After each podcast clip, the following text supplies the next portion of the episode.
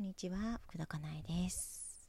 えーと、今日もね、収録後のゆるっとトークしたいと思います。えーと、今日は高校にね、子供が落ちたという受験、不合格だった第一志望のところがね、という話だったんですけれども、あのーわかるんですよね。何がわかるって、本当になんかさ、あのー人のせいにしたくなる気持ち。もうなんか、私はこんなに頑張ってるからね。そうこんなに頑張ってるから何何が悪いのよって私の何が悪いのよって思うんですよ。もうねめちゃくちゃよくわかるんだよな。なんかそのそのねすごい人のせいにしたくなる気持ちもわかるし人のせいとか言われるのも嫌だしねそもそもね。いや人のせいじゃなくて人のせいも何もあなたが悪いんだから私悪くないわよみたいな。気持ち本当によくわかるんですよ。そう。だからもう私の多分言うことも腹立つと思うんですよね。いや、なんで私に原因があるわけみたいな。めっちゃわかるんですよ。だからね、なんかこういう悩みをなんかお聞きして、そのそれに対してお答えするって時って、まあ絶対響かないだろうなって思いながら話してますよね。だって響かなかったもん、私。うん。それなんかね、過去の、かなんていうのかな。うんと、私とあなたは違いますよ。あなたはまだまだですねとかって言いたいわけでは全然なくって、本当に今だって思う時あるし、わかるんですよね。その、そう。だからもう響かないこともね、本当にね、なんかわかるんだけども、一応収録しましたっていう感じ。もう、うん。そう。だからこれはね、インスタを投稿しててもね、すごいわかるんですよ。もうね、あの時の私に、そんなね、綺麗事言ったって、なんか今を幸せにしてくださいねとかって言われたって、もうね、はっ、なんかそこじゃないんですよね、みたいな感じで怒ってたから、もうすごいよくわかるんですよね。だから例えばこのなお悩みで言うとね、まあ、今高校行った高校とか行った大学の時代ではないですよとかさなんかそういうこと言われたりとかさなんかこうなんかこの経験が子供にとっても親にとってもいいいい方向に進みますよとかでもそんなことアドバイスされてもさもうなんか本当に分かんないよねなんかもう全然楽になんないよね。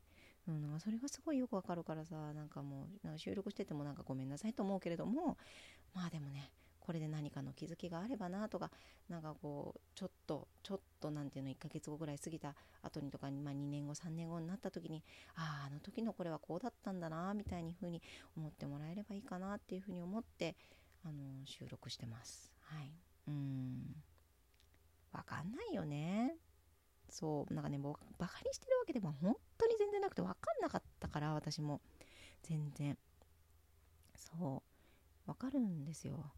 でなんでじゃあ私がこう生き直そうと思ったかっていうともうねもうこれはもう一つでどん底になったからですよね。もうね底ついたからですね。もう生きるか死ぬかになったんですよね。そう。もうね本当に虐待しちゃうなって。もう仕掛けま仕掛けてましたよね。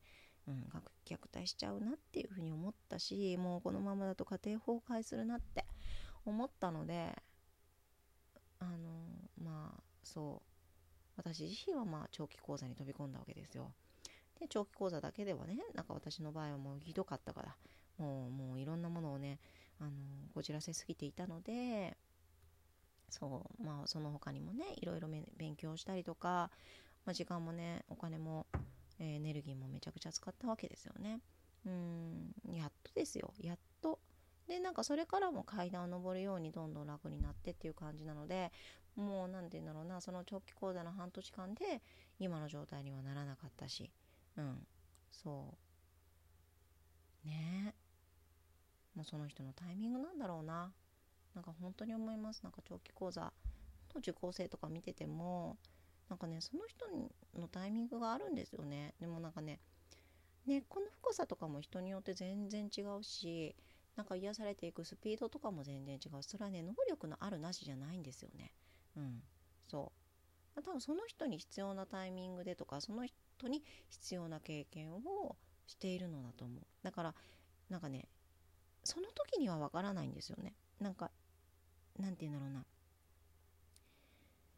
そう全てがねやっぱりその人にとって必要な経験で間違いないんですよ。間違いないんですよ。そう。だからねそれをなんかこう腑に落ちるそれが腑に落ちるとなんかね人のことも大丈夫としか思えなくなってくるんですよね。うん。大丈夫じゃなかったとしても今目の前の人が。でもね大丈夫。それで大丈夫っていうふうにね思えるようになるわけですよね。不思議。